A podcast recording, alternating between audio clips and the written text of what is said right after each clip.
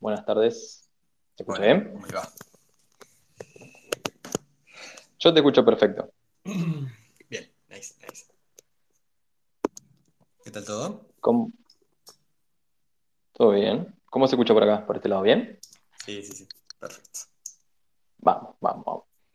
Buenas, buenas. Acá se escucha. Hola, Camilo. Perfecto. Perfecto. Ahí tenemos a Delfina también. Perfecto. ¿Qué tal, Camilo?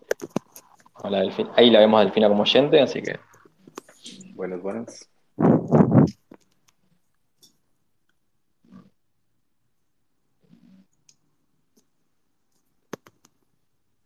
mientras, mientras esperamos un poquito, le pasamos ahí de hablante a Delfina y que se vayan su- sumando más oyentes.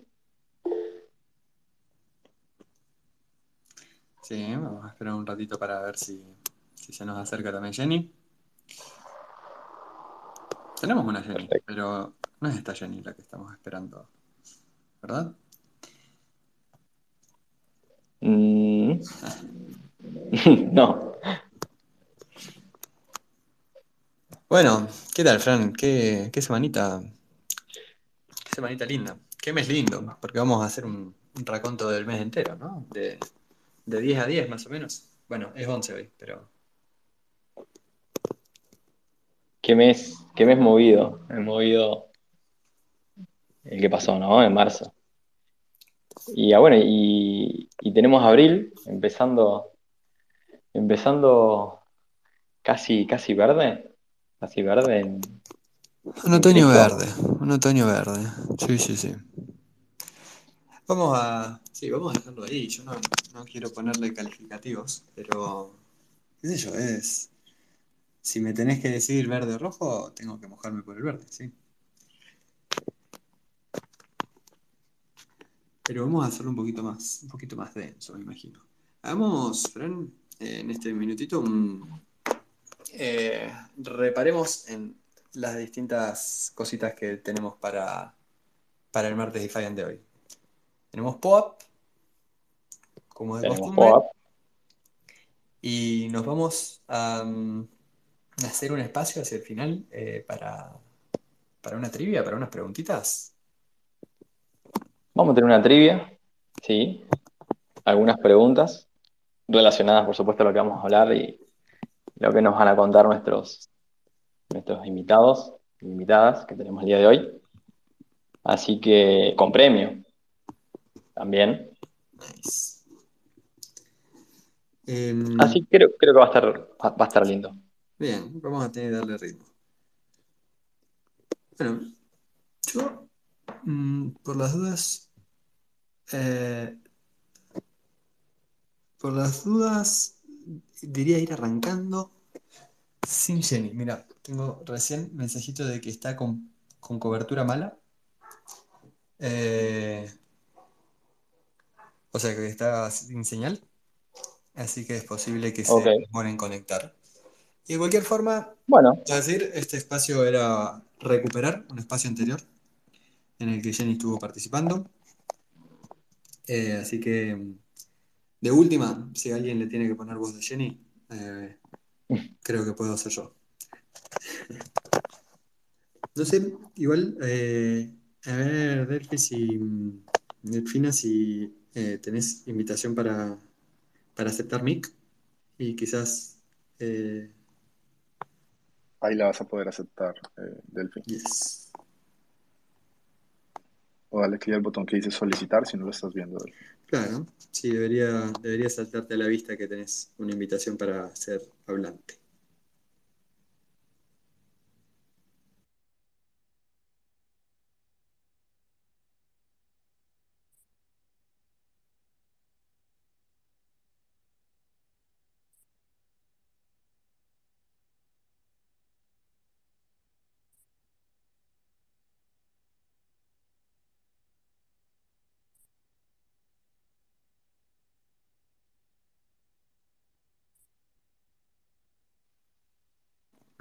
Bueno, en de mientras, Fran, no sé, igual eh, quizás ahí sí, si quieren que conectemos eh, O si vos estás hablando, Cami, con Camilo con Jenny. Eh, con Jenny, perdón, con Delfina. Sí, sí, le estoy, le estoy ayudando por WhatsApp. Nice, nice.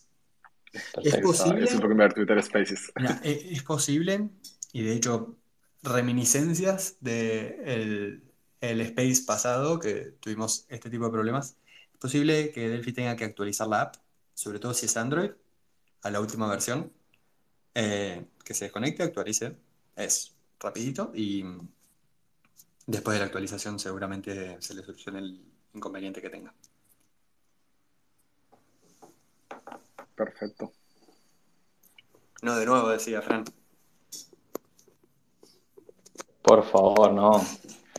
Pero bueno, para eso, para eso están estos primeros 5 o 7 minutitos también para, para, para probar mic y lo que llamamos de- detrás de escena, ¿no? Y es verdad lo que, lo que, lo que me llega por privado que dicen otra vez hablando de bancos y otra vez se cae, o otra vez problemas con, con alguno de los participantes. Está muy bien. Y tenemos que tener más cuidado con la agenda, la verdad. Tendremos que camuflarlo capaz. En vez de decir bancos. Ey, más, más camuflado que ponerle un título de García Márquez al, al Space. ¿Querés, Frank, que vayamos a riesgo de que por ahí no nos escuche en realidad Delfina, que creo que salió para hacer, se salió para hacer la actualización? Aguantemos, aguantemos un segundito y vamos a hacer esta recap Dale. de lo que fue Martes Defiant, no sé, hace- fue hace tres semanas más o menos, ¿no? No, fue- no fue hace dos, no sé si fue hace tres o cuatro, que nos reunimos. No, está bien, tiene que haber sido hace tres semanas. Nos reunimos, mm, hicimos el Martes Defiant a propósito de lo que fue sucediendo a partir del 10, más o menos, ¿no? Hablamos de Silicon Valley y cuestiones que sucedieron después.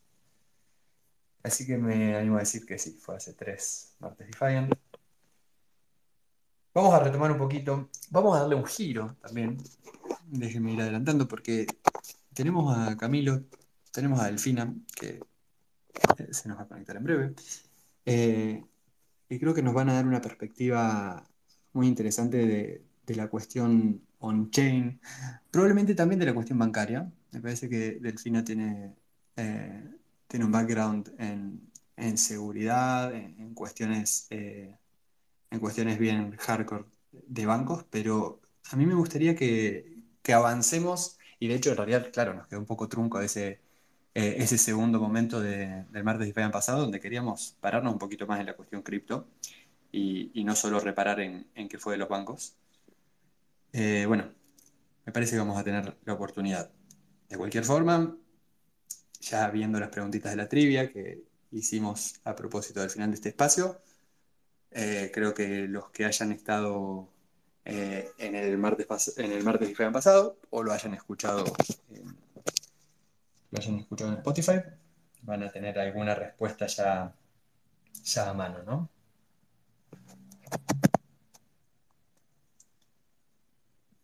Así es, Fran. ¿Te parece que iniciemos y que hagamos, hagamos honor al, al nombre del espacio? Llamamos Crónica de una quiebra anunciada. Podríamos, eh, mientras, mientras esperamos ahí a, a Delphi, podríamos hacer un, un- un repaso, ¿no? Valga la, la redundancia, una crónica de, de lo que hablamos sobre el martes Defiant Bancos parte 1. Eh, quizás podemos, podemos ir por ese lado. Dale, a ver, igual. eh, Ahí se nos sumó Delphi. ahí, Perfecto. Creo que estamos con buen time. Uy, qué bien. Qué bien. Desmutea Delphi, te puedes desmutear y Sorry, listo. sorry. Eh, paren, Eh, lo mío es LinkedIn. Eh, estoy a- me estoy reconectando con el mundo de Twitter, chicos. Me, está bueno, porque vuelvo a un- otra red más para sumar otra adicción. Qué bien. Totalmente. bueno, Muchas gracias por sumarte. Sorry por el. bienvenida. Bienvenida, Delfina. Bienvenida, Camilo. Eh, no, Muchas y, gracias. por favor, nada de sorry. Muchas, muchas gracias por, por acudir aquí a la charla. Seguramente eh, nos puedan, nos puedan dar una, una muy buena información. Eh, Va, va a estar muy buena esta charla, va a estar muy buena. En lo personal no sé si quieren que nosotros demos el puntapié o quieren ustedes dar un lineamiento. Nosotros hacemos este jueguito de dejarles, de dejarles la introducción a los invitados. Eh, preséntense como quieran, sin inventar mucho, pero si quieren inventar un poco, la verdad que nadie les va a hacer el, control. Eh, y el cuentito, en general, es, eh, más allá de quiénes son, es cómo llegaron a cripto. Brevemente, es- ese, eh, todavía creo que nos sentimos muy de nicho como para decir, y bueno, y así es que llegué a este, a este lugar tan extraño en el que estamos todos.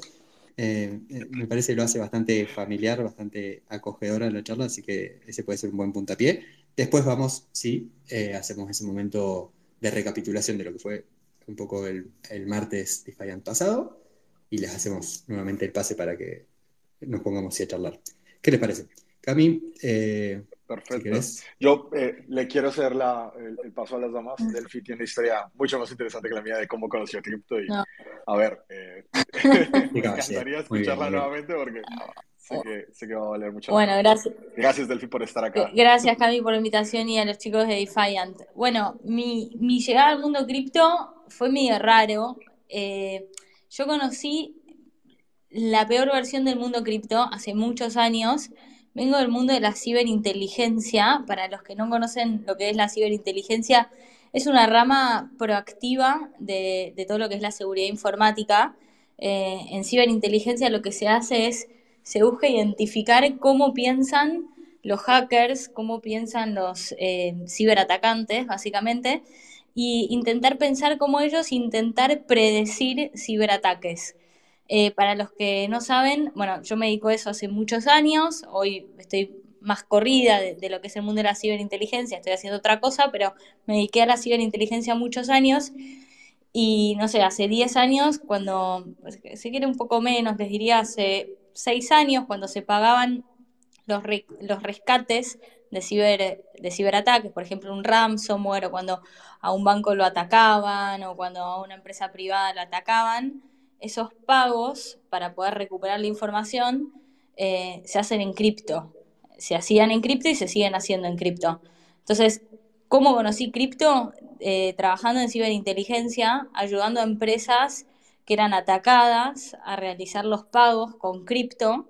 Eh, cosa que, nada, si se quiere, vi lo, lo, lo más feo del mundo cripto, que es cuando se usa para mal. Eh, y bueno, hoy por suerte ya veo muchas más cosas en el mundo cripto y nada, lo, lo uso para bien y puedo estar acá en estos espacios y compartir mi experiencia de, lo lindo, lo no tan lindo y todo lo que tenemos para mejorar como industria. Pero ahí conocí cripto. Eh, creo que la primera vez que escuché hablar de lo que era un Bitcoin fue cuando nos llamó un banco que le habían hecho un ransomware y había que salir a buscar muchos miles de Bitcoin, o sea, muchas, pero muchas cantidades de Bitcoin y no era tan fácil en ese momento y era todo raro y ni si- en Estados Unidos era bastante más común esto. En Latinoamérica cuando pasaban estas cosas, las empresas en ese momento no tenían a quién acudir. Eh, bueno, y ahí fue un poco parte de mi trabajo y cómo, cómo lo conocí. Después tengo más historias que vamos a ir contando, pero así conocí. Bueno, genial. Eh, bueno, primero nada, un gusto. Eh, mi nombre es Camilo Rodríguez. Yo soy básicamente un propietario trader. Manejo una firma de trading eh, privada. También tengo una academia, un instituto de educación en blockchain que se llama cracademia.com. Eh, también fundé una plataforma que se llama regalalebitcoins.com, que es para gente que no sabe nada de Bitcoin y que si quieres hacerle un regalo especial a alguien que no sabe nada de Bitcoin, bueno, puedes regalarle Bitcoins a alguien simplemente con un correo electrónico para Navidad, cumpleaños, lo que sea, hasta hacer listas de deseos eh, para otras personas y darle, bueno, un buen regalo, ¿no? Atesorar un regalo a largo plazo como lo es Bitcoin. Eh, conocí Bitcoin en 2014. Conocí Bitcoin básicamente porque estaba haciendo un curso de programación full stack en Coder House cuando recién arrancaba ese instituto. Eh, para aquel entonces, pues yo estaba muy, muy, muy abocado a todo lo que era el tema de publicidad digital. Estudio de publicidad digital en la Universidad de Palermo, una licenciatura. Eh, eh, y después de eso me metí mucho en el mundo de la programación. Me encantaba el tema del frontend. Trabajé en agencias diseñando webs. Me metí en backend. Y al final del curso, uno de mis amigos, que se llama Pablo Labarta, que hoy tiene su propia consultora en blockchain y es programador de smart contracts, eh, un crack, eh, y también fue periodista en Kevin.com, eh, pues básicamente me dijo, Camilo, tranquilo, que igual todo se va a pagar con bitcoins. Y yo le dije, ¿qué es eso? Y ahí fue como el rabbit hole. mi primera entrevista fue en Espacio Bitcoin, trabajé como voluntario tres meses, ya me estaba quedando sin plata y ahí me empezaron a pagar en bitcoins. mis jefes fueron gente muy precursora, eh, Dieguito Saldívar de RCK, Franco Mati, Rodolfo Andragnes, que bueno, más allá de todo es, más allá de que fue mi jefe, ahora es, eh, fue uno de mis, eh, de mis socios en este proyecto de regalarle bitcoins. Fuera de eso, pues manejo arquitecturas en el exterior y trato de ayudar a diferentes tipos de empresas a solucionar todos los movimientos de pay y payout con cripto, sumado a todo lo que hago también en, en la enseñanza de mercados financieros. gané competencias de trading en Binance eh, fui soy KOL y embajador de Binance. Trabajé como embajador de KuCoin, Huobi, ayudé a varios exchanges en América Latina a venir acá, siempre un poco tras bambalinas en cuanto más al tema financiero y técnico y rampas. Con el tiempo me fui metiendo mucho en el mundo regulatorio, el, el mundo del compliance para hacer el due diligence. Fue de esa manera que conocimos a, a Delphi. Delphi, gracias por estar acá. Ustedes no se imaginan lo que esté Delphi acá. Para mí es increíble porque tiene, tiene un, un pasado muy importante y es algo eh, que yo admiro realmente y sé que aquí va a haber mucho valor agregado, porque más allá del tema de esta crónica anunciada, de esta quiebra de estos bancos que han habido, que justo yo le contaba a los chicos, le contaba a, a Fran C y a Fran B lo que sucedía con el tema de, de, este colapso financiero y que, a ver, en mis estructuras nosotros teníamos cuentas en, en el Signature y Signature cerró, entonces Signature ya no está. Pero a qué voy con todo esto? a que todo esto viene siendo un colapso, un cóctel de malos errores que se vienen acumulando, pero no, no de ahorita, sino de varios años atrás. O sea, por ejemplo, en el Silicon Valley Bank, desde en 2019, ya la Reserva Federal le había dado un aviso a Silicon Valley Bank de que, de que estaban cometiendo errores en cuanto al tema de eh, la administración de riesgo y la auditoría. Bien, para finales de 2021 eh, se dieron cuenta de que no tenían, había renunciado el, el director de riesgos, que es básicamente la persona más troncal que hay para verificar que hay un due diligence, un KYC, un compliance, un onboarding debido a todos los que hacen cuentas en el banco.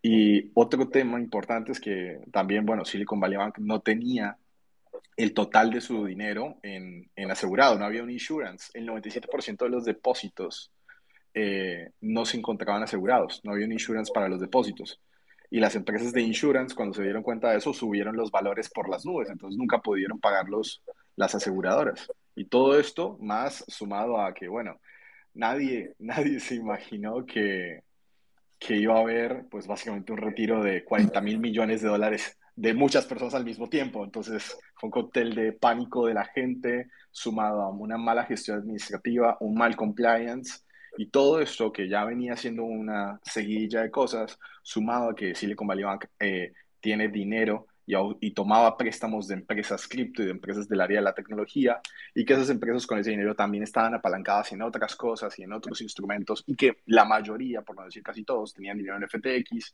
FTX colapse y a partir de eso empieza una crónica anunciada, como lo dice Gabriel García Márquez en, en, este libro, un autor colombiano que aconsejo leer, de, de toda una muerte que ya se debía venir eh, un colapso financiero bastante grande y que venía con un dominó. Hay un término en el mercado financiero que se llama contagion. Contagion eh, o, bank, o bad foundation. Es, el contagion es básicamente cuando básicamente empieza el dominó, empiezan a caer cada uno de los bancos uno tras de otro, porque no solamente eh, comienza todo esto con cripto, se le está dando demasiada, demasiada libertad a Signature Bank, a lo que era Silvergate con los préstamos que se les daban y las deudas de quienes eran emprendedores en el área de la tecnología venían creciendo abismalmente y esas personas venían palancadas de otras cosas. Pero el, fallo principal, lo que hizo colapsar a esta empresa que, a ver, Silver, eh, el Silicon Valley Bank era el puesto, era el banco número 16 más seguro del mundo. o sea, para que se hagan una idea de lo fuerte que es esto. Eh, pero más allá de todo esto, a partir de, de post pandemia, cuando perdieron a ese director de, de riesgos, todo ese due diligence, todo ese compliance se dejó de hacer. Y todo eso permitió que no solamente se onboardearan muchas empresas y muchas arquitecturas, sino que también se dieran libertades con determinados préstamos porque consideraban que tenían el dinero para poder respaldarlo. Eh, claramente el miedo masivo y la especulación de la gente y los retiros masivos no dieron, no dieron tregua para que, pues básicamente la estructura se pudiera mantener. Bien, y aquí entra eh, también otro dominó, como lo fue también el Credit Suisse, que después recibió un fondeo del banco, del banco suizo para poder volver a fondearse. Y todo esto, también todo esto de qué viene ahora con los bancos y, y cómo va a venir ahora, cuál es el futuro ahora para los bancos, porque cripto está para quedarse, eso es una realidad.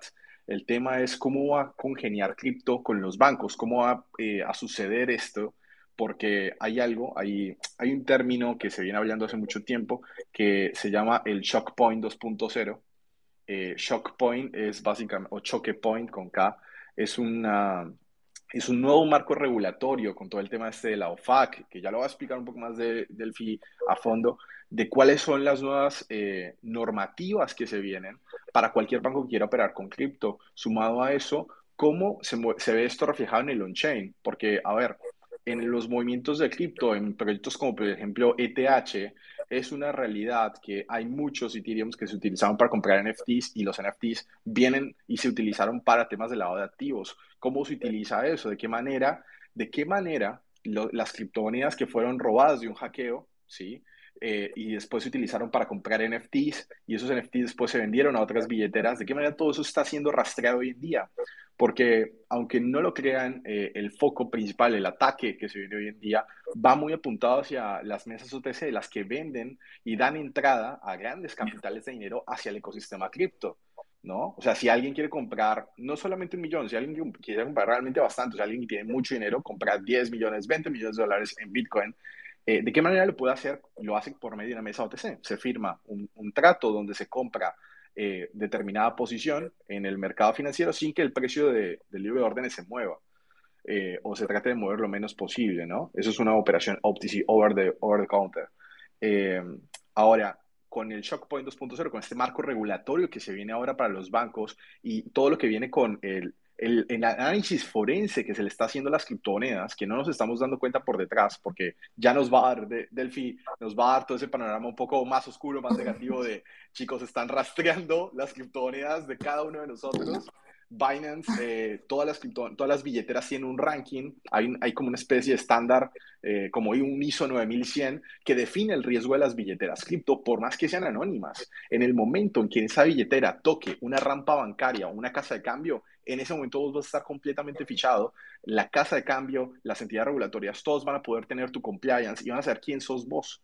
Entonces, el ser anónimo en el mundo cripto se está volviendo cada vez más difícil porque el acceso para grandes capitales de entrada y salida viene por las mesas OTC y por los que surten de grandes cantidades de criptomonedas a los nuevos adopters, a, la nueva opción del mercado.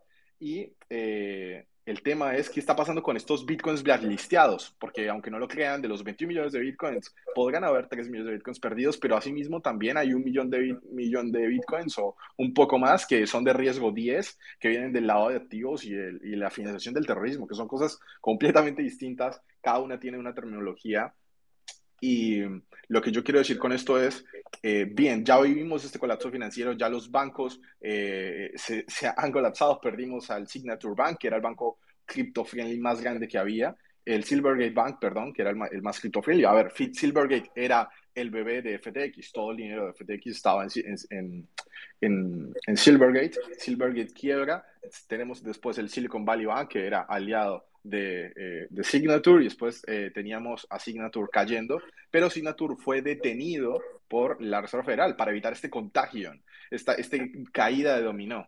Ahora, con este tema del shock point, con este marco regulatorio que se viene, yo justamente quería traerla a Delfina para que nos cuente un poco de cómo se están rastreando hoy en día las criptomonedas en el mundo eh, del anonimato, el mundo que manejamos nosotros, de los protocolos de EFI, toda esta movida que nos encanta, pero cómo lo están viendo las entidades regulatorias, porque, a ver, mm. asesora a bancos, asesora a empresas que operan miles de millones de pesos por día, eh, tanto en billetes, pesos colombianos, dólares eh, y pesos argentinos, lo que sea.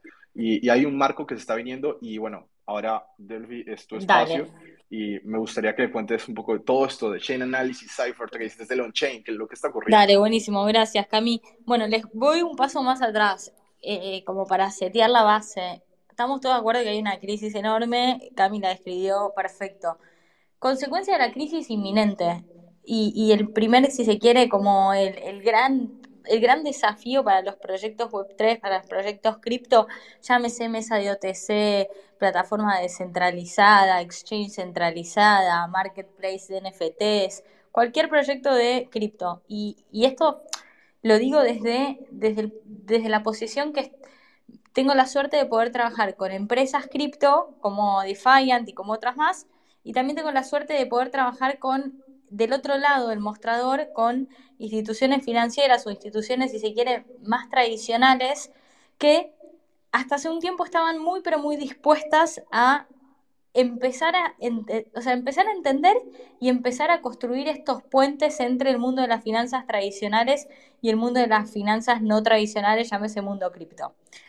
Hasta hace un tiempo, y, les digo, desde los bancos más grandes hasta los bancos más chiquititos. Yo me acuerdo hace cinco años cuando por primera vez le fuimos a mostrar a un banco una de estas herramientas de QIT, que ahora voy a contar un poquitito qué son para los que no saben, básicamente son herramientas que le permiten a tanto a las empresas cripto como a los bancos poder ver desde a dónde y hacia dónde van las cripto y identificar si las cripto están viniendo desde direcciones de alto riesgo o están yendo hacia direcciones de alto riesgo. Estas compañías lo que, están, lo que hacen, ejemplos CipherTrace, Chainalysis, Elliptic, TRM y otras más, lo que hacen es generan atribución en la blockchain y a partir de las interacciones que las direcciones tienen, le asignan un nivel de riesgo. Entonces, por ejemplo, si, tú, si vos operás todo el tiempo con eh, direcciones asociadas a mercados ilícitos, dark markets, si vos operás, o sea, envías o recibís plata desde direcciones que están todo el tiempo vinculándose con mixers o con eh, direcciones que están asociadas a Ponzi's o con fraudes o etcétera, al banco o al exchange le va a llegar una alerta. Yo me acuerdo, y ahora volviendo, hace cinco años cuando hablábamos con los bancos de lo que era cripto, de que era lo que se venía, de que, de que estas empresas iban a necesitar cuentas bancarias, porque el mundo cripto estaba buenísimo, pero en algún punto los mundos se encuentran, o sea, los puentes tienen que existir. Eh, ya sea porque la empresa necesita una cuenta bancaria para pagar un sueldo o porque necesita para lo, lo que sea, en algún punto estos dos mundos se tienen que poder conectar. Y también esto me parece que es súper importante porque creemos que ni un mundo reemplaza al otro, ¿no? Que existe el punto medio, el, el punto de encuentro. Hasta hace un tiempo estaban estos bancos pioneros, Silvergate, Signature, etcétera, que se habían animado a ir por más, ¿no? Que habían entendido qué es esto de las tecnologías KYT, qué, qué es esto de poder abrirle cuenta a una empresa cripto, bancaria y un montón de cosas. ¿Qué creemos que pasó eh, en, este camino? ¿no? ¿Qué, es lo que, es lo que pasó? Todo eso, toda esa apertura hacia la industria cripto se dio en un marco de mala administración del riesgo. Algunos dicen que es por falta de regulación, otros dicen que no es por la regulación, que es por, eh, por el tipo de productos que se lanzaron en la industria, otros dicen que es por mala administración de riesgos financieros, esto de que a veces, viste, prometemos, yo me acuerdo que yo vengo del mundo de las finanzas antes tradicionales, antes de hacerlo de ciberinteligencia, y hay una frase que es los árboles no crecen hasta el cielo, en el mundo de las finanzas tradicionales, sospechamos que te, prometen todo infinito, ganancias todo infinito. Eh, mi opinión personal y profesional es que lo que pasó fue un cúmulo, la sumatoria de muchas cosas hicieron que se pierda confianza en esta industria, ¿no? Que no es solo porque falta regulación, que no es solo porque hubo mal manejo de riesgo financiero, que no es solo por el tipo de productos que se lanzaron, que fue la suma de todas estas cosas que lo que provocó es que ese puente que se estaba construyendo entre el mundo tradicional y el mundo web 3 se rompa de vuelta. Y eso es una macana, porque cuando estos vínculos, con es, cuando estos vínculos se rompen, empieza de vuelta todo el tema de la desconfianza y estas empresas tienen que volver a hacer ese trabajo de hormiga que se venía haciendo en la industria de encontrar ese punto medio en el cual los bancos, por ejemplo, se sentían cómodos abriéndole cuenta bancaria a estas empresas y viceversa, ¿no? Entonces, hoy eso, mi opinión, por lo menos lo que estoy viendo, es lamentablemente se volvió un poco a romper. Arrancamos de cero y probablemente no, pero hoy tenemos mucho para hacer para volver a ganarnos esa confianza. Ahora, ¿qué podemos hacer desde los dos puntos de vista, no? Desde el punto de vista, desde, si se quiere, desde los tres puntos de vista. Porque por un lado tenemos el punto de vista del regulador, que es el que, el que se supone que genera un marco de reglas claras. Y esto también es súper importante. Eh, ¿Para qué son las reglas, no? ¿Las reglas son para que el negocio sea inviable o las reglas son realizadas y diseñadas para proteger al consumidor final.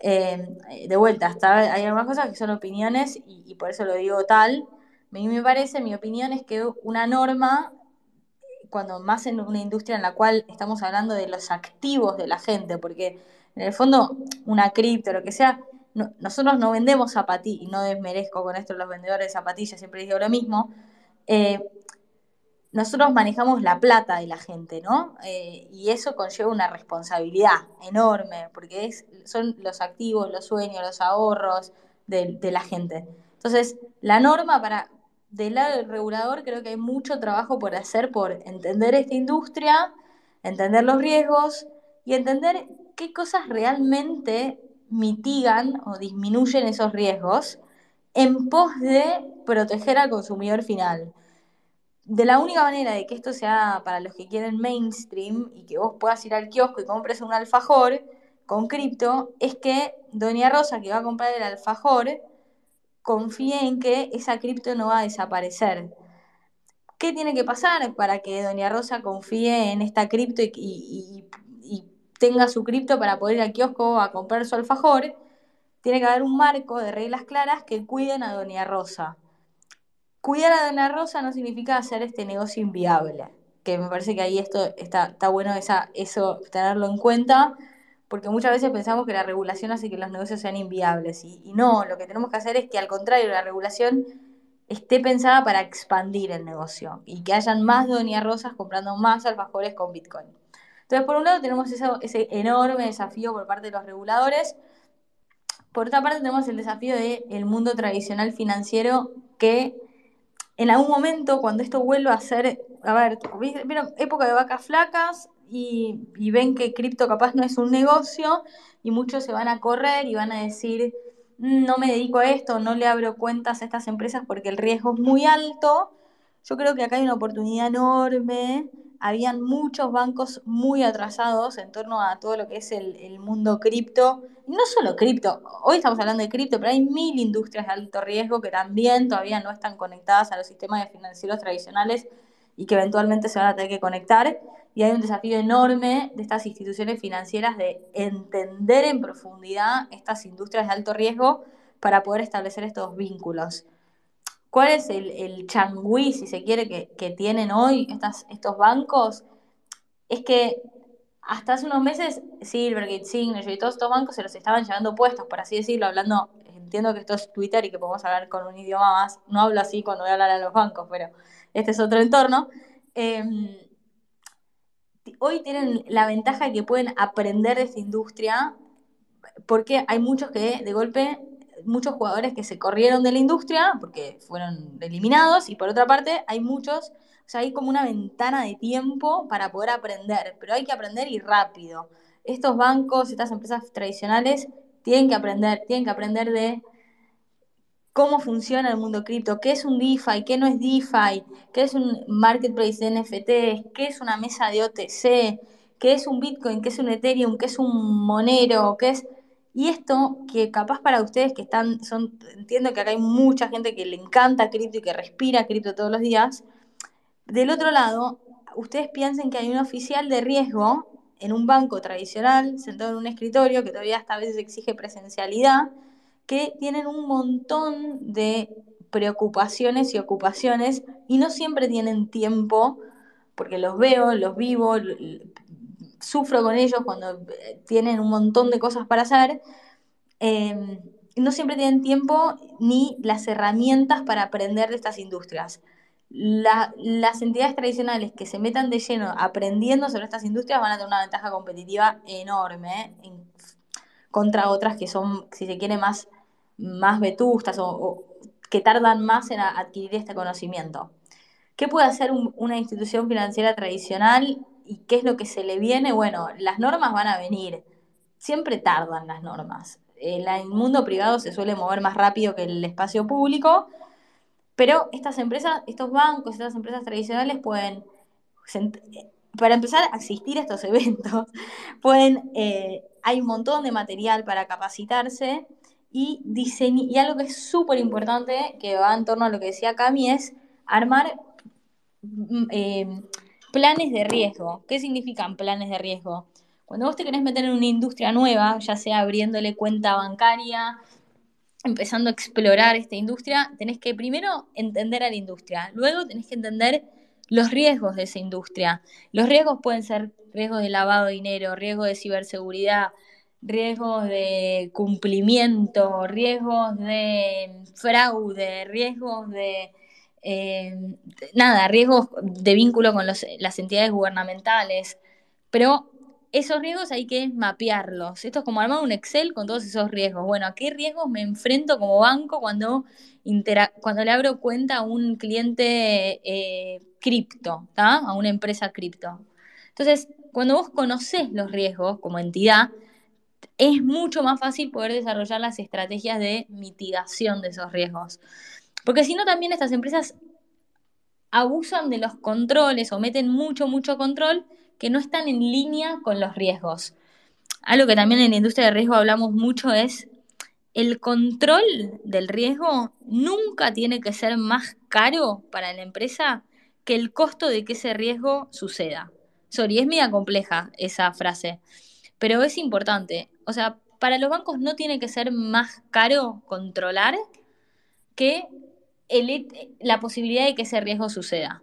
Eh, tiene que haber como un, equilibrio entre el costo del control y la materialización de ese riesgo. Eh, entonces, ¿qué haría yo si estuviese sentada en un banco? Eh, digo banco, lo- estoy hablando un montón de bancos, pero puede ser cualquier cosa, una empresa retail que de golpe quiere sacar su programa de fidelización cripto, o que, o soy, no sé, eh, bueno, eh, Mercado Libre sacó Mercado Coin en Brasil, eh, Nubank sacó el token de, Nubank como un programa de fidelización en, en Brasil. ¿Qué haría si estuviesen todos esos zapatos, o en el zapato de un banco, o en el zapato de cualquier empresa que se quiera meter en el mundo cripto? Mapear estos riesgos y en caso de tener que interactuar con estas compañías o estas empresas, poder entender, ¿no? Eh, y hacerles estos due diligence holísticos de riesgo, en el cual consideras un due diligence holístico de riesgo es un análisis de riesgo de tu contraparte, pero para poder lograr eso tenés que conocer a la industria. Entonces, hablamos de lo que debería ser un regulador o lo que sugiero. A ver, no soy sabelo todo, estas son sugerencias, son cosas que vi que, que me parece que estarían buenas en- que sucedan. Obviamente hay mil otras cosas que se pueden hacer y probablemente hayan muchas más cosas mejores todavía. Eh, son las cosas que se me ocurren. Em, por otra parte, bueno, estas instituciones aprender de la industria y qué tenemos que hacer los que estamos también de este lado, ¿no? Los defiants de este mundo. Es, esto que digo es ponernos siempre en el lugar del otro y adoptar de otras industrias. Esta es una industria muy nueva, que tiene mucho por aprender en torno a la administración de riesgos de otras industrias, ¿no? A ver, hay cosas que ya se inventaron en torno a la administración de riesgos que son buenas y que más allá de que estemos en cripto o no cripto, las podemos adoptar. Por ejemplo, si vamos a manejar la plata de, los usuarios, está bueno que en nuestra empresa haya alguien de riesgo financiero. Y esto no es ninguna ciencia nueva, es algo que, que en varias empresas ya suele, en varias industrias suele suceder, especialmente cuando manejamos activos ajenos. Eh, por ejemplo, tener un programa de lavado de dinero, eh, lavado de activos y financiamiento del terrorismo, más allá de que no haya un regulador exigiéndolo, que ahora igual hay reguladores que nos lo exigen, está bueno como compañía tener un programa de prevención del lavado de dinero y financiamiento del terrorismo, porque dudo que algunos de los de acá, o dudo que muchos de los founders que conozco en la industria cripto, quieran ser facilitadores de eventos vinculados al terrorismo. Si vos no tenés un buen programa de lavado de activos y financiamiento del terrorismo, y la plata que entra a tu empresa eh, a través de cripto es plata que eh, se va a usar para, no sé, financiar el próximo atentado a las Torres Gemelas volumen 2, no, no, o sea, no está bueno, más allá de que esté el regulador encima de nosotros o no. Entonces, ¿es nuevo tener un programa de lavado de dinero y financiamiento del terrorismo? No, no es nuevo. Es algo que otras empresas lo vienen haciendo hace un montón de años y que esta industria estaría bueno que empiece a adoptar. Entonces, ahí creo que desde el mundo de vista privado y, desde las empresas tenemos mucho por, hacer. Si se quiere, hay tres grandes riesgos y probablemente haya más, pero siempre me gusta hablar por lo menos de estos tres, que es el riesgo eh, financiero, porque no nos olvidemos que manejamos plata de la gente. Entonces, como manejamos plata de la gente, nosotros no vendemos, no sé, jeans o lo que sea, estamos manejando sueños, ahorros, eh, la posibilidad de, un montón de cosas de estas personas y eso conlleva una responsabilidad. Entonces a veces digo, ojo con las promesas, ojo con los mensajes que se le dan a los usuarios, ojo con las tasas estas que se prometen tipo altísimas, sin tener una buena administración de ese riesgo financiero. Después me gusta hablar mucho del riesgo de lavado y financiamiento del terrorismo, porque creo que detrás de un programa de lavado, detrás de un software como Cypher, Trace Chain Analysis, Elliptic, TRM, etc., no hay un propósito que es, muy, que es muy bueno, que es este de no facilitar que estas transacciones pasen por estas entidades. Y después, por otra parte, em, a mí me gusta mucho hablar, y ahí sí me sale en ciberinteligencia, es hablar del riesgo de ciberseguridad, que es súper importante también, eh, que es un riesgo enorme en las empresas cripto, el tema de las estrategias de, mitigación de riesgos de ciberseguridad. Eh, ¿Cómo hacemos para eh, cuidar y velar por la custodia de los activos virtuales de nuestros clientes?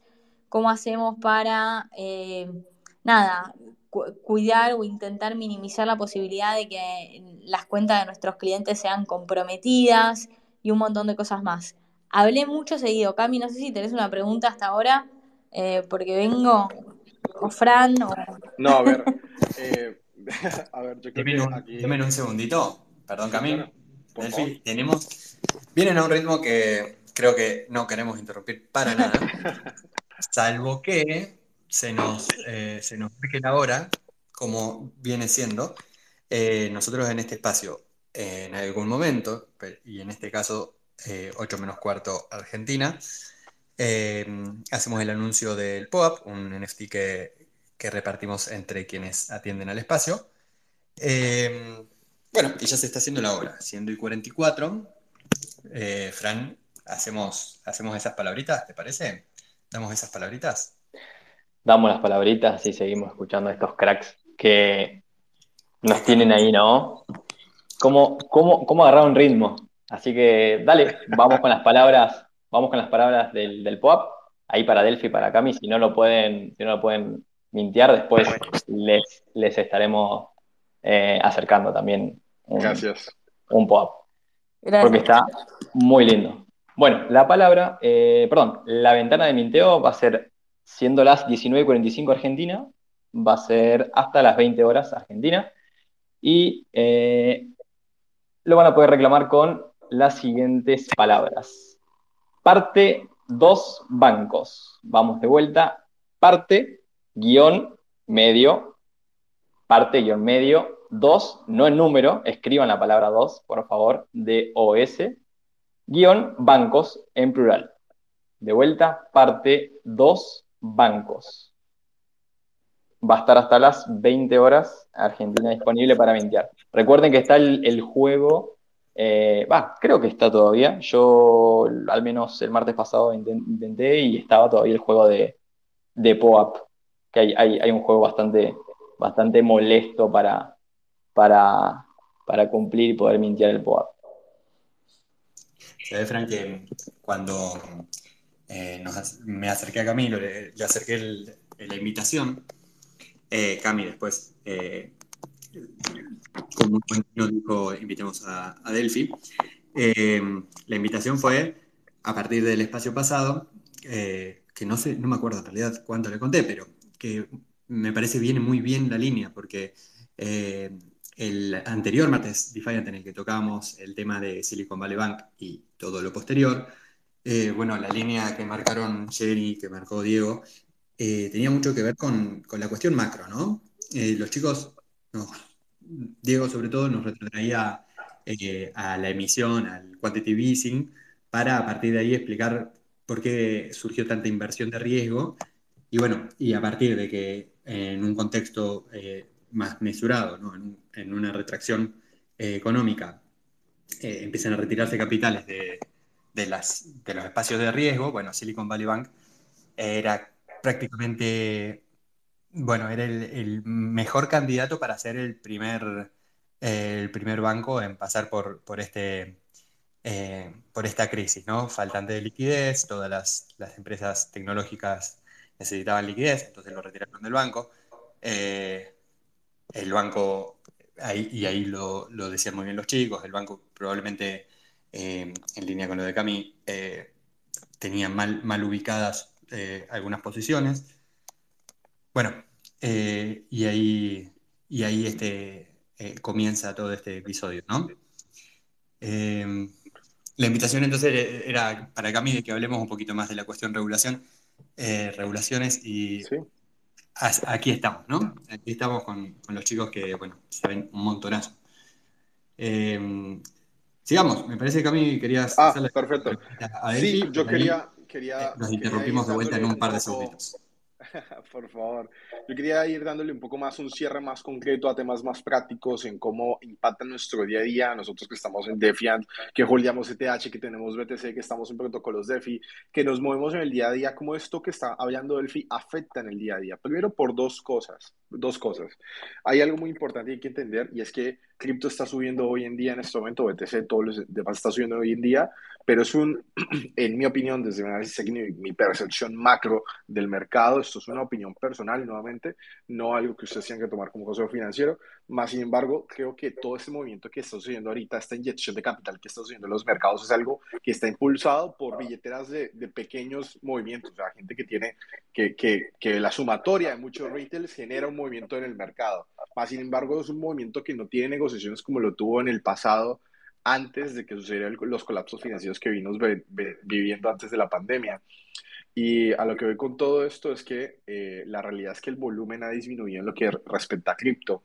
Más sin embargo, existen en la práctica proyectos de criptomonedas que están muy, muy eh, arraigados al sistema bancario. Nosotros no nos damos cuenta, pero para que se den una idea fácilmente, MakerDAO, una de las, de las eh, partes de, de, negocio que tiene MakerDAO, MakerDAO tiene en este momento 500 millones de dólares en bonos del tesoro del gobierno de Estados Unidos para que se hagan una idea. Ese es, ese es, un protocolo de FI que usamos todos los días. ¿sí? Eh, a ver, los tesoros de varios protocolos de FI se encuentran de una u otra manera atados a entidades gubernamentales. Polkadot es una DAO que se encuentra en, en Alemania. Sí, que está en colaboración con la Web3. Todas estas entidades, todas estas entidades que si bien son ONGs, tocan bancos en algún momento, tienen que pagar sueldos en algún momento. Y todos, todas esas descargas contra rampas bancarias tienen que tener un auditaje. ¿De dónde vienen esas criptomonedas? Porque alguien las va a comprar. ¿Y a qué cuenta yo voy a depositar esos, eh, esa divisa, ese dinero papel fiat?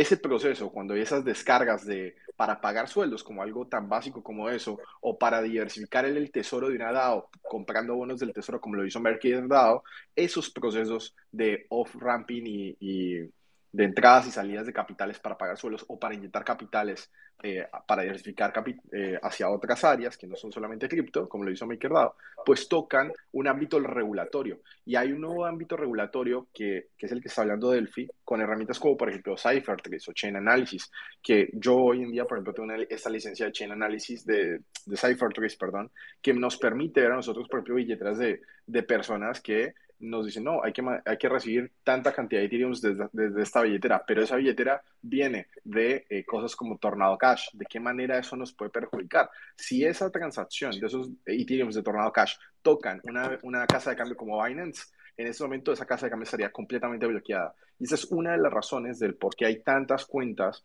eh, en casas de cambio centralizadas que se encuentran bloqueadas, por el simple hecho de que en una u otra forma eh, tu wallet tocó dinero infectado por terceros, ¿no? Entonces, eh, eso es un tema que hoy en día estas herramientas de, de, análisis que permiten ver de dónde vienen esos fondos y te arman un árbol genealógico de las transacciones, que es algo increíble. O sea, literalmente te filtra la blockchain de forma de que puedes ver hasta las transacciones más pequeñas e históricas que fundaron a esa billetera una, un, dato y una computación, una carga de, computación que básicamente eh, tiene un proceso y que cuesta mucho generarla y por eso estos, estas herramientas hoy en día son tan costosas. Yo espero que en algún momento esas herramientas de, de, Cypher sean eh, de mayor fácil adquisición porque hoy en día no están a disposición del, del retail.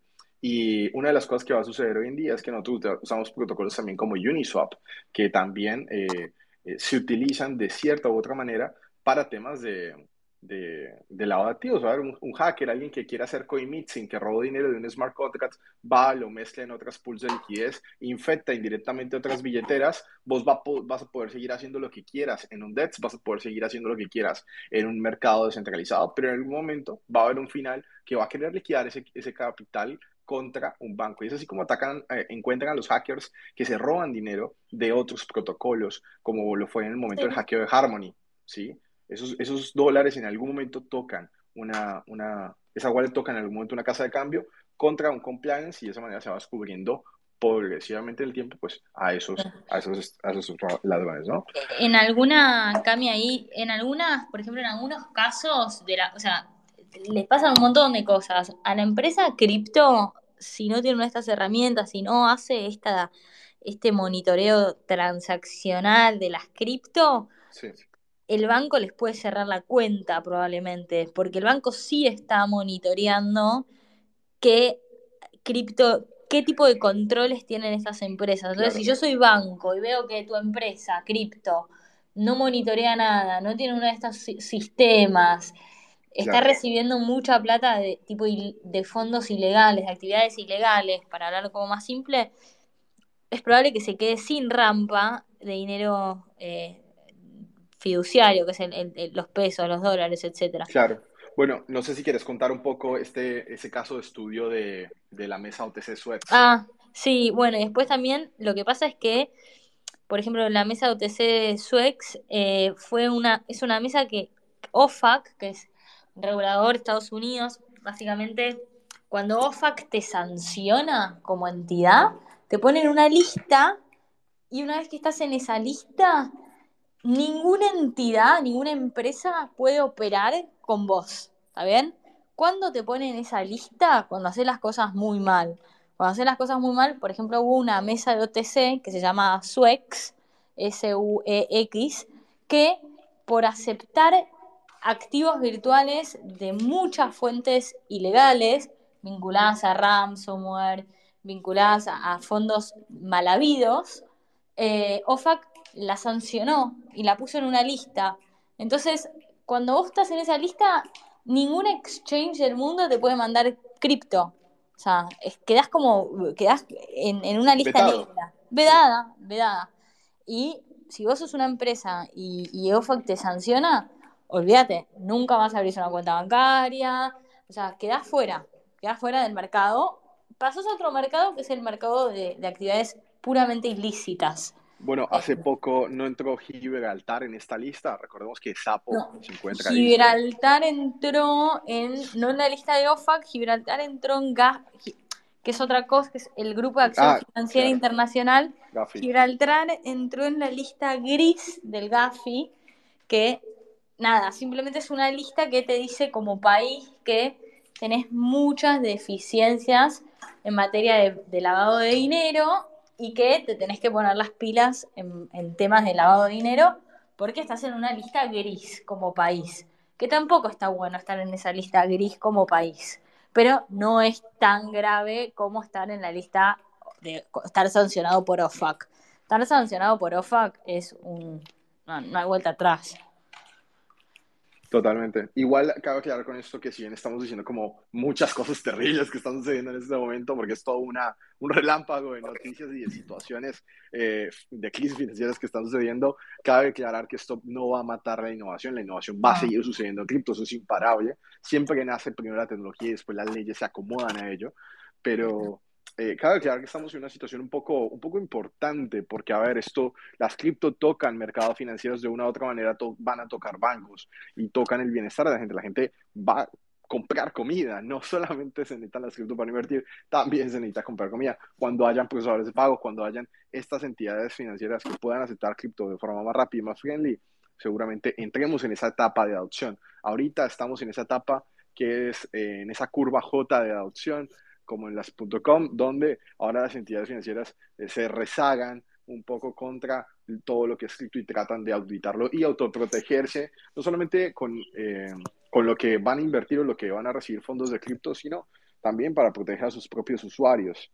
Es principalmente eso. Y, y, destacar un poco esta diferencia, que ya la definió un poco Delphi, del tema de lo que es lavado de activos y lo que es financiación del terrorismo, que son cosas eh, completamente distintas, ¿no? Claramente, financiación del terrorismo tiene un, es un delito muchísimo más grave. Una cosa que también está bueno, Permítame un segundito, muchachos. Un segundito. Eh, ya, que, ya que les freno la carrera y venían solo en tercera, eh, tenemos tres minutitos más para el POAP, por si hay alguien que conectó hace cinco, ocho minutos y se le escapó el anuncio del Fran. Eh, está el POAP por tres, dos minutos más para mintear. Parte, guion dos, guion bancos. Em, y van a poder, van a poder claimear su POAP. Parte, guion dos, en letras de OS, guion bancos, es para el POAP del día de hoy, del martes Defiant de hoy. Y algo que también está bueno, chicos, para que no se vayan con algo pesimista, es, a ver, si, esta, si la industria se quiere, quiere mejorar y quiere prolijarse y todo, tiene mil ventajas competitivas eh, cuando se lo compara con otras industrias financieras. Piensen esto, un billete, un dólar, un billete de 100 dólares, lo que sea, no existe tecnología que pueda rastrear el billete de 100 dólares. En cambio, sí existe tecnología que puede decirle a una entidad de a dónde viene y hacia dónde va una cripto. Y eso es un montón. Entonces, la el problema no es de la tecnología, el problema es de cómo estamos usando esa tecnología y qué cosas estamos fallando nosotros como industria, porque no estamos adoptando cosas que ya otras industrias adoptaron y les funcionó. Es más, la industria de, las cripto tiene muchas ventajas tecnológicas desde el punto de vista de riesgos y desde el punto de vista de eh, de administración de, riesgos de lavado de dinero y financiamiento del terrorismo y otros. Es que a veces fallamos los humanos. Mucho. Totalmente, totalmente. Gente, muchísimas gracias a todos. Queda un minuto antes de que se acabe el live. Delphi, muchísimas gracias por estar. Eh, gracias. Eh, France, gracias por estar. Muchas gracias a toda la gente de Defiant Up por ser parte. Casi 50 personas en vivo, es una locura. Me encanta. Cualquier cosa que necesiten, cualquier consulta me pueden escribir por DM o le pueden escribir a Delphi también por DM. Eh, y bueno, Shane Dots está siempre presente como consultora para ayudarlos si tienen temas que necesiten resolver en cuanto a esta área de compliance y due diligence. Gracias, chicos, por la invitación.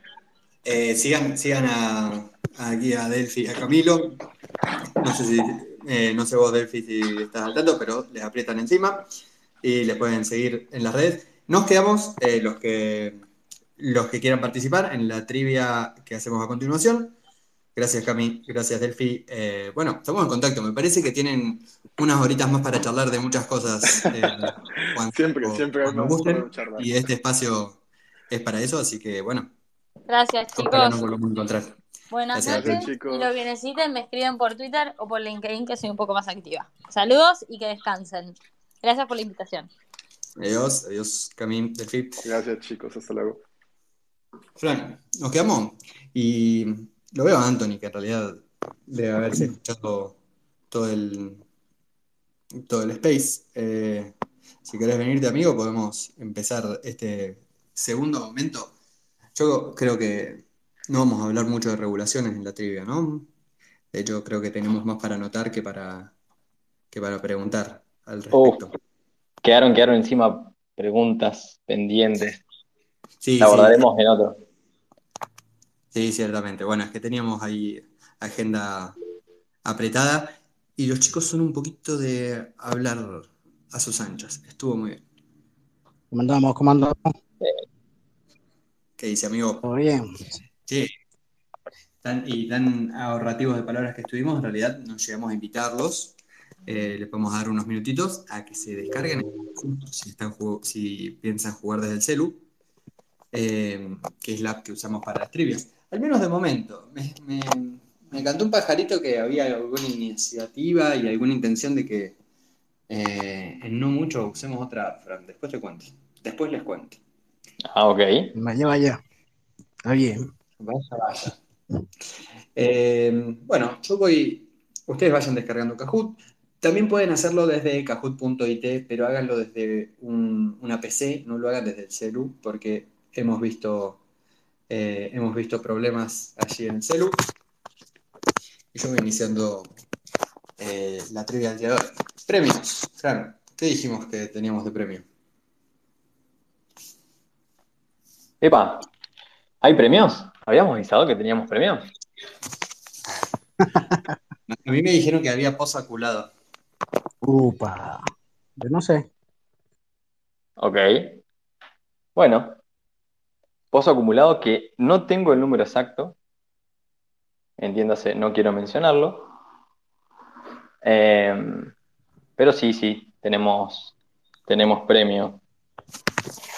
Bien, gente, voy dictando, ahora comparto, eh, les compartiría, les compartiré a Telegram, me imagino, únanse nuestra comunidad de Telegram si no están allí, eh, pero les voy cantando el número 1660975 para la trivia del día de hoy.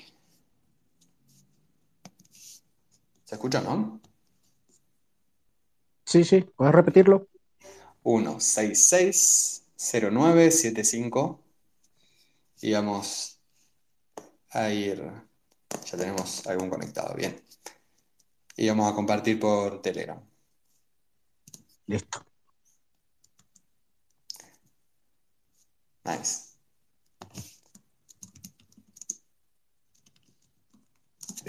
Un poquito te deja pensando, ¿no? Todo, todo el tema de esto de la regulación y de, y de la trazabilidad que tiene todo, todos los movimientos. Sí, es que, es que es una cuestión de empalmar, ¿no? Son dos cosas que es, es difícil poner todo junto en un, en un solo diagnóstico de la situación financiera como para pensar hacia el futuro. Eh, gran esfuerzo. De hecho, quizás nos, nos merezca otro espacio. Uf, mucha tela que cortar, además que impulsa lo que es el tema de la privacidad, la economía circular y todas esas cosas, pues. Tal cual. Sí, bueno, y de hecho, a ver, yo creo que todos nos quedamos con preguntas. Claro, le habíamos dicho a los chicos que teníamos eh, hasta las 8. Eh, pero la cuestión, a ver, una cuestión que se cruza, eh, la cuestión regulatoria, la cuestión finanzas legacy, finanzas cripto, eh, el, el valor, ¿no? El refugio de valor. Eh, porque ahí dólar, qué sé yo, yuan o alguna otra moneda. Nos decía Jenny la vez pasada directamente el patrón fiat y, y Bitcoin, no sé en dónde se encuentran. Uy, este, hablar de, del patrón Fiat y de Bitcoin, yo creo que son los dos extremos opuestos. Habría que, que buscar todo el entramado gris que hay entre ellos. Sí, sí, tal cual. Como siempre, yo, yo apuntaría a, pensar un- una zona gris intermedia. Y probablemente ahí los chicos que tenían más en clara la cuestión de gestión de riesgo y demás, eh, lo primero que habría que decir es seguramente una canasta de monedas siempre es mejor que, de denominaciones siempre es mejor que una sola, ¿no?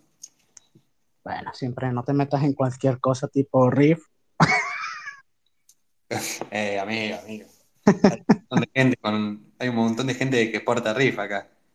Sí, bueno, pero riff pro, yo creo que también. No es por dejarlo, no es por dejarlo en la calle, amigo, pero bueno, usted sabe. Está muy bien, está muy bien. Hay que avisarle a Anthony que tiene el mic prendido, por las dudas. Anthony, Somos ¿Qué, 15. sabés?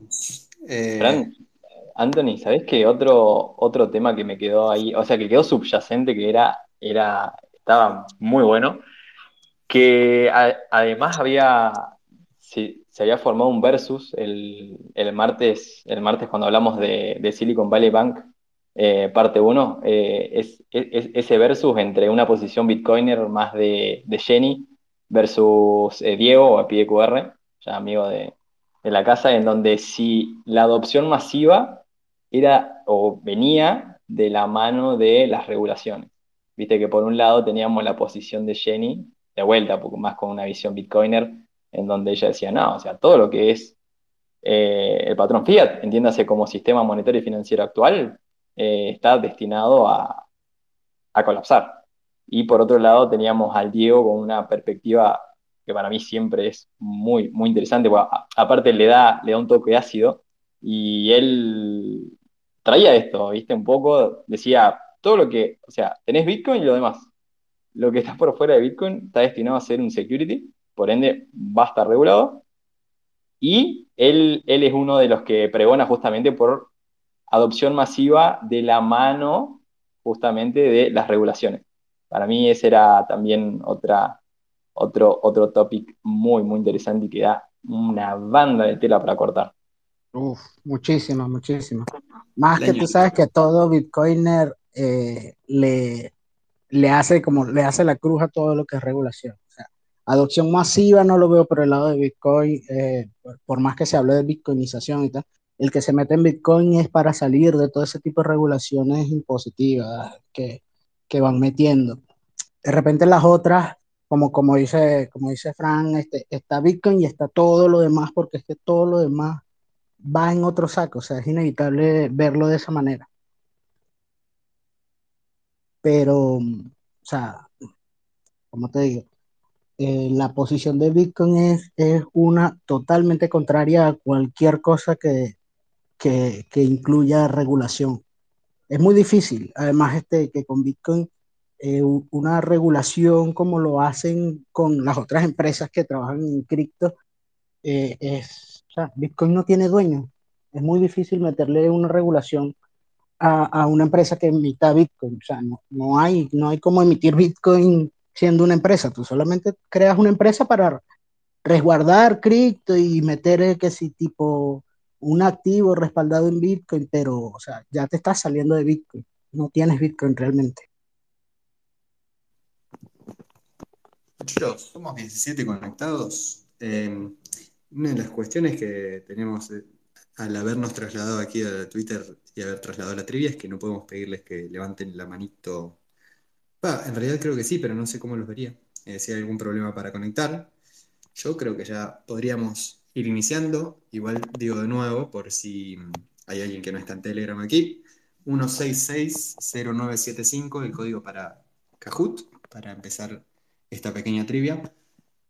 10 dólares, no dijimos denominación, Fran, pero será denominación tokenizada. Eh, premio para el primer lugar y premio para eh, Flawless Victory para quien acierte las 8 preguntas, son en este caso, eh, que es el pozo acumulado que lo venimos arrastrando desde el año pasado y bueno, y se acumula. Eh, creo que está en 90 dólares, me, me tendrían que corregir. Pero bueno, en caso de que sean muchos, eh, los que den con todas las respuestas también se reparte. Estar férrea esta competencia. Vamos a ver cómo va a ir ese, ese podio. Me gusta. Y, y, mm, veo, veo a casi todos los, los jugadores que quería ver. Qué Así bueno. que si ustedes me dan el ok, lanzamos. Hagámosle.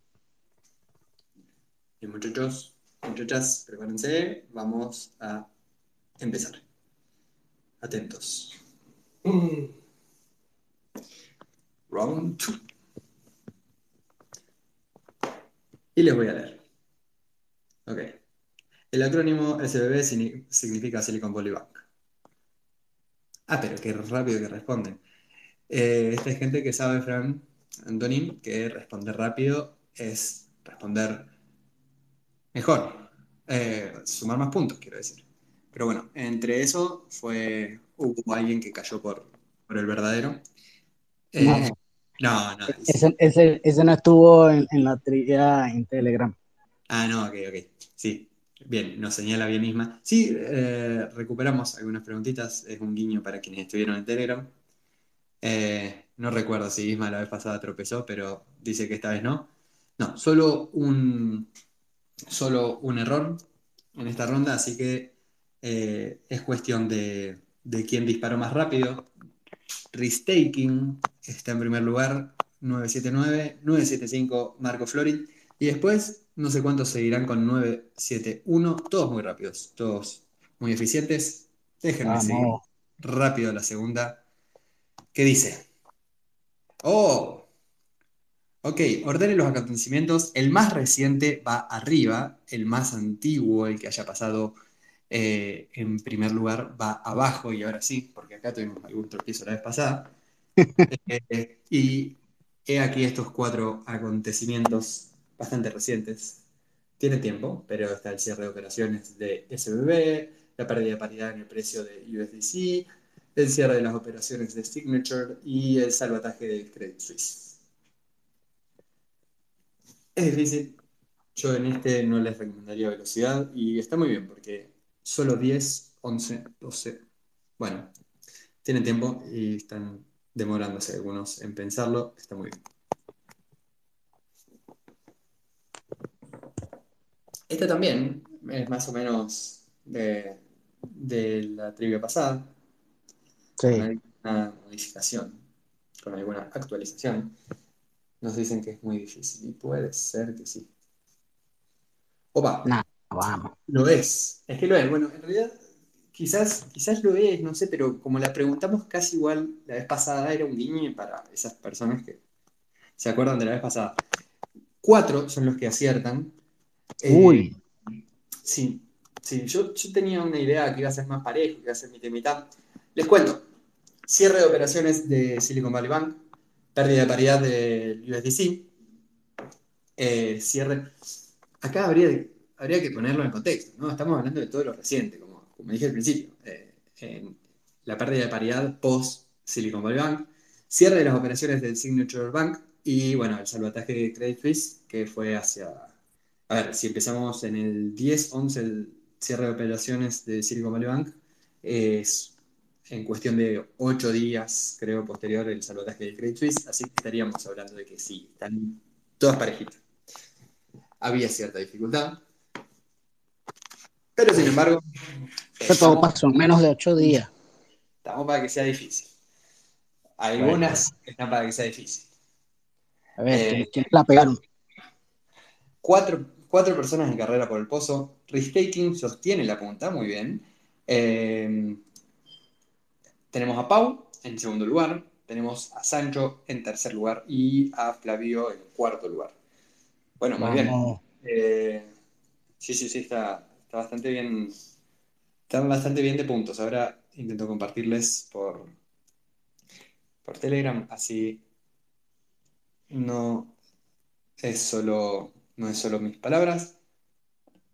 Eh, pero bueno, cuatro en competencia. Marco está en quinto lugar, pero eh, habiendo errado la pregunta de recién. ¿Qué me dice? Nadie pidió bar, eso me gusta. Está difícil pedir bar. O sea, son acontecimientos, acontecimientos, ah.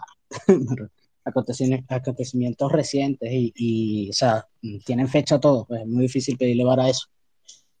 Exacto, todo, to- todos saben que esto es data, esto no es opinión. Sí.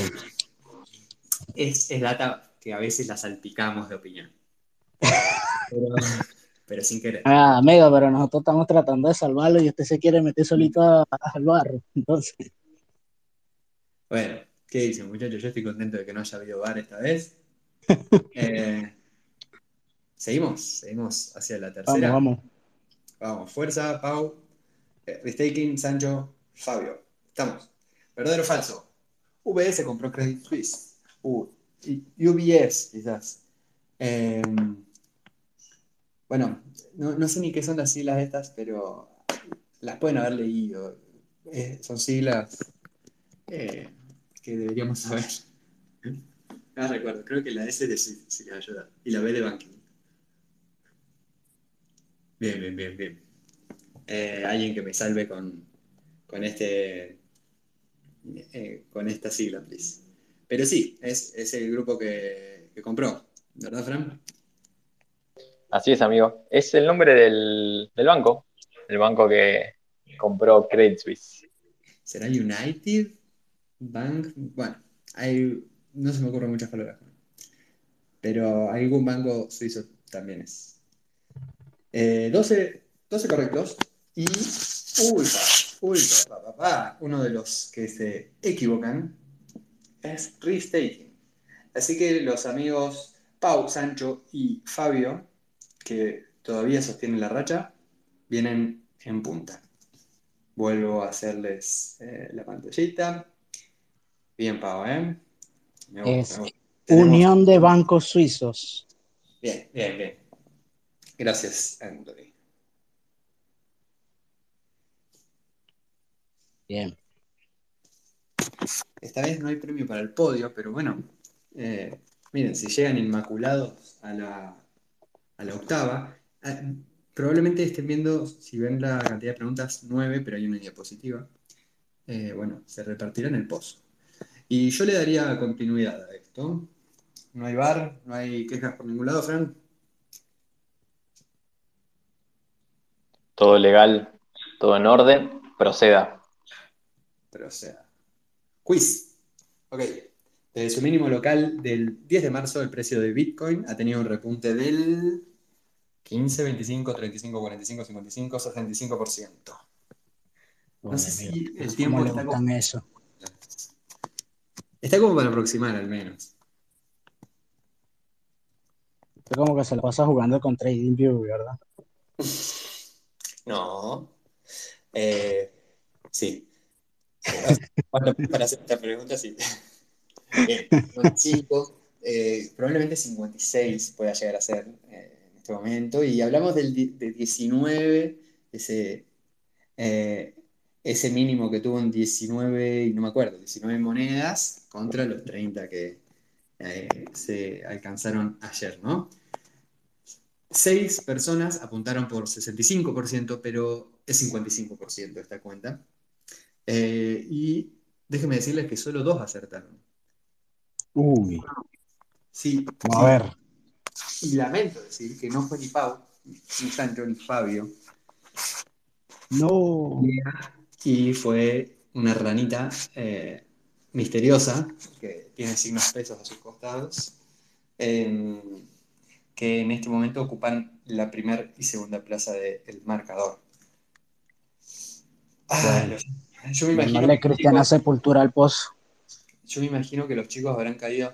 El pozo cuando no se cuando no se, cuando no sale se acumula, se abulta también, así que bueno, son buenas noticias para los que venían perdiendo de alguna forma. Para los que ya habían perdido la racha, quiero decir. Qué Eh, malo. No, lo siento, yo para, para darle tono positivo. Tienen otra oportunidad el martes que viene. Y, y por otro lado, también está divertido que se ha, se ha puesto peleado. Están todos ahí en los 2000 y pico de puntos. Lea en primer lugar con 2864 y Fabio en quinto lugar 2139, a menos de una respuesta de diferencia. Así que la pelea está linda. Em, si me dan el ok o no me dan el para, para, para, para. Vamos, Vamos. a darle. Vamos. Ok. ¿Cómo se llama? Ah, pero esta es muy difícil porque no la volvimos a decir. ¿Cómo se llama la red de pagos de Silvergate? Eh, y bueno, en, algún contexto se dijo, creo que se dijo en el lunes de trivia, quizás el- en el martes diferente también, Fran, no lo recuerdo, pero esta vez sí que no, no volvimos a recapitular sobre esto y quién se va, quién se va a acordar. Sí, es No, eso. ¿Qué nivel de pregunta? ¿Qué nivel de pregunta? Eh, No las chequeamos ni un poco, pero bueno, ya viste que eh, Esta era el matapozo. Te relaja que, que no haya nadie en carrera. No, y sin embargo, sin embargo, cinco, cinco de los participantes eh, dan con Silvergate Exchange Network. Eh, sí, esta, esta red que se cayó el 31 de marzo, ¿no? Hace relativamente poco. De cualquier forma, creo que entiendo que mm, venía, no debía venir funcionando muy bien. Eh, pero sí, dejó de estar operativa, creo, entiendo que definitivamente. No me extraña. Bien. Y buenas noticias para el marcador, eh, porque donde antes había eh, pelea, ahora hay más pelea y son cinco muy, muy parejos competidores los que están en el podio. Lea sigue en primer lugar. Crypto Aprendiz. Risk-Taking vuelve a aparecer. Nuestra ranita eh, lujuriosa en cuarto lugar y Pau en quinto lugar. Están todos muy cerquita. Bueno, fíjate, tenemos competencia de ranitas. ¿Será que habrá nueva ranita hoy? Opa. Es verdad que no les hemos pedido más que vuelvan a su. que vuelvan a la ranita, ¿no? Que vuelvan a, a coronarse quienes, quienes han llevado algún premio. Lea, Criptoaprendiz y Pau, estoy seguro de que tendrían que tener ranitas si les hubiésemos recordado. No hay problema. Vamos a darle, con su permiso, muchachos, estamos pasando a la sexta. Queda poco.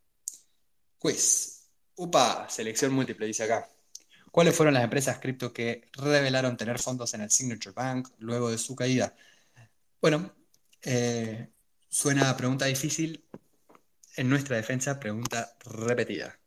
Eh, son, ¿Doy la pista? No. Son más de, es más de uno, pueden ser dos, quizás en tres, casi que no pueden ser cuatro. No voy a dar más pistas que eso. No. ¿Qué más? Bueno, y empresas conocidas, ¿no? Acá entre las opciones. Eh, teníamos a OKX, que no. Teníamos a Coinbase, que sí. A Crypto.com y a Tether, que no. Y a Celsius y a Paxos, que sí. Vamos a ver cómo le fue aquí en estos, en este multiple choice. Creo que es el único que tenemos en formato multiple choice, Fran. Eh, bueno, y se siguen peleando más o menos entre los mismos. Aparece Marco, que había aparecido y desaparecido, creo. Y aparece un Kun. Está muy bien. Un nuevo participante, pero sigue todo muy parejo. Un Kun y no Agüero, precisamente. Mm, esperemos que no. O sea, esperemos que sí, pero me sorprende que sepa tanto de cripto. Fran, Sí. ¿hay algún participante que sigue luchando por el pozo? No, ¿Por el pote? No, no, hubo un, hubo un tropiezo en la. ¿Viste, ¿viste las carreras de, de ciclismo cuando cae la bici de adelante? Fue algo así, fue algo así en la, en la cuarta curva.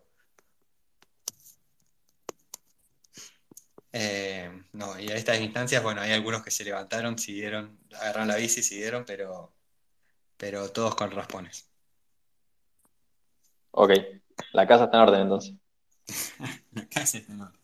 Ese está mal, ese está muy mal. No, mal, mal. Señor, usted va a ir vetado. Amigos, prestemos atención, nos queda poquito y vamos a la séptima y anteúltima. A ver. Oh, ¿qué es el FDIC? Son las siglas en inglés. Eh, creo que, no les voy a leer las opciones, pero creo que hay poco tiempo. Sin embargo, es dedu- deducible para quien sepa inglés. F es de federal, pero bueno, no lo sé en realidad si es de federal. Diría que es de federal, pero casi todas tienen federal. Federal. Nice. Bueno, eh, y sí, todos, nadie eligió la opción que no tenía federal. Eh, y la opción más seleccionada es la correcta. Yo acá me imagino que tenemos eh, asistentes de las charlas anteriores. La traducción sería Corporación Federal de Seguros de Depósitos. No me van a decirlo en inglés. Y seis personas dieron con la correcta. Y Pau dio con la correcta. No sé si alguien más, pero eh, pese a que Crypto Aprendiz sigue en primer lugar, tenemos a Pau que se le pone cerquita. Vamos. ¿Qué me dice? Estamos a falta de una. Eh, yo creo que. Yo creo que se puede. Se puede meter seguita. No sé si querés hacer algún. dar alguna pistita, Fran.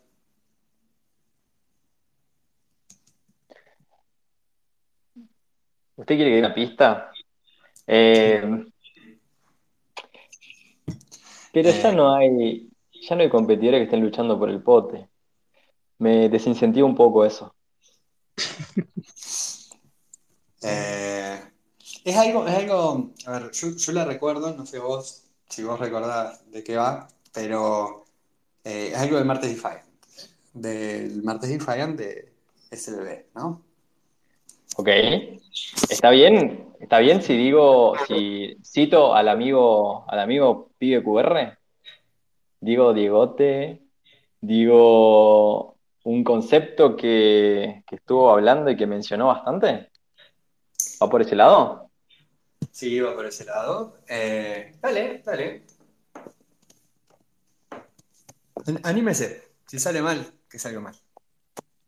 Me animo entonces. Yo me sale security. ¿Es por ahí? Es por ahí, es por ahí. Vamos, vamos sin más. Eh, bien, diapositiva. Una inversión de dinero es una- eh, en una empresa común con la expectativa de obtener un beneficio que se deriva del esfuerzo de otros. Definición de contrato de inversión. Voy de vuelta. Una inversión de dinero en una empresa común con la expectativa de obtener un beneficio que se deriva del esfuerzo de otros. Es la definición de contrato de inversión. Les doy tiempo para que lo lean. Si quienes están jugando, me imagino que lo están pudiendo leer. Y la pregunta relacionada a esto, Fran dice security. Yo me acuerdo de haberle hecho la pregunta eh, más de una vez a, Diego y la última fue el martes y ¿Cómo se conoce el test que pone en juego este concepto? Test de Turing, test de Huawei, test de Python o test MMSE. Bueno, parece que era fácil porque respondieron todos inmediatamente. Vamos a ver.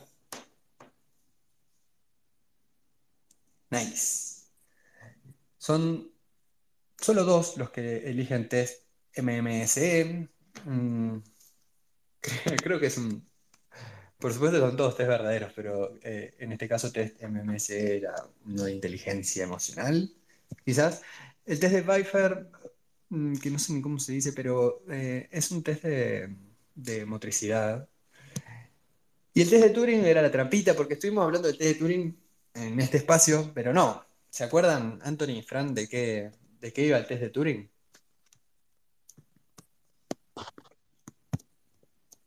Yo no Sí. muy bien por. Bueno, Nos acordamos, sí, sí, nos acordamos. bien, bien. Era- relacionado a IA. Claro, claro. eh, Mm. Era este. eh, yo lo- a ver, no lo tengo anotado ni nada, pero eh, no me va a salir bien quizás. Pero bueno, eh, era eh, esta forma de buscar que. de entender que una máquina es, es inteligente, ¿no? Eh, se le hace, se le aplica el test de Turing eh, y se, se habla de es inteligente o no es inteligente. El enunciado para otra ocasión. Test de Huawei era la correcta y fueron 10 personas que dieron con, con la respuesta correcta. Ya estoy viendo el podio, ahora se los voy a compartir. Pero tenemos Kun en tercer lugar, Restaking en segundo y nuestro amigo Crypto Aprendiz en tercero. Menciones de honor para Pau y para Nico, que quinto y cuarto lugar respectivamente. Eh, Fran, parece que es como la tercera vez en el año que nuestro amigo Crypto Aprendiz hace, hace de las suyas. Vamos.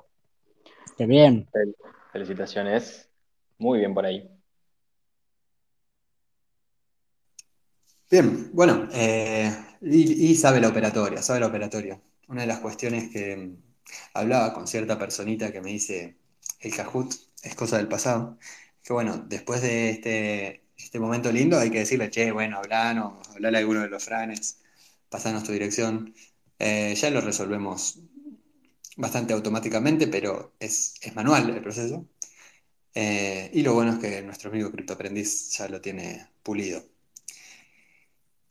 Felicitaciones, felicitaciones. Estoy compartiendo por aquí por Telegram eh, el podio, así, así le damos los aplausos. ¿Y qué me dicen, muchachos? Eh, yo debo confesar que para hacer un buen análisis del espacio tengo que volver a escucharlo. Eh, posiblemente un par de veces. Pero me parece que, que los chicos dieron con un, un muy buen topic, ¿no? La cuestión regulaciones y... Nada, si decíamos que en el próximo... ¿Cuántas veces hemos escuchado que en el próximo Google, eh, el próximo Google venía de la mano de las regulaciones, venía de la mano de eh, la adopción masiva, que era necesariamente regulada, y si hay mucha gente que está diciendo estamos en Bull, tendría que haber mucha gente diciendo se vienen las regulaciones, ¿no? Y no lo estamos escuchando tanto. Eh, bueno, yo creo que tenemos, tenemos mucha tela que cortar, tipo parte 3, 4, 5, 6, 7, 8, de repente sacamos una temporada completa de este tema. puede ser, puede ser para temporada el martes diferente. Eh, para miniseries, ¿o no? Miniseries, eso mismo. Bueno, de mi lado creo que estamos, eh, estamos en tiempo y forma como para ir dándole cierre al espacio. Gracias siempre a nuestros usuarios que compiten y están del otro lado eh, escuchando. Nos vemos la semana que viene. ¿Tenemos algún, ¿tenemos algún adelanto, Fran? ¿Alguna, ¿Algún comentario que se pueda decir de la semana que viene? Ay, qué ganas de meternos en problemas, mi amigo Fran. Era así, sí, sí, podemos, podemos dar un adelanto. Solamente voy a decir arbitrum, pero nada más. No pregunte usted. Opa. Dijo todo, amigo. ¿Qué más? está muy bien, está muy bien. Bien, eh, gran tema que creo que nos debemos, así que vamos a estar hablando de arbitrum. Bueno, ya sabe ya la gente que tiene que estudiar. Ah, bien, bien, sí, probablemente tenga que estudiar. Y, bueno, pero saben, tenemos un post eh, muy bueno para que vayan leyendo, se ha hablado mucho. Así que nos vemos eh, el martes que viene para hablar de Arbitrum. Mañana, gran día de cripto, ¿eh? No digo más, pero también muchas cosas para observar y aprender mañana. Y para seguir tomando nota. Porque se vienen otras partes y se vienen otros temas interesantísimos. Nos vemos la semana que viene, muchachos. Así es, amigo. Nos vemos la semana que viene. Muy bien. Abrazos. Abrazo. Se cuidan.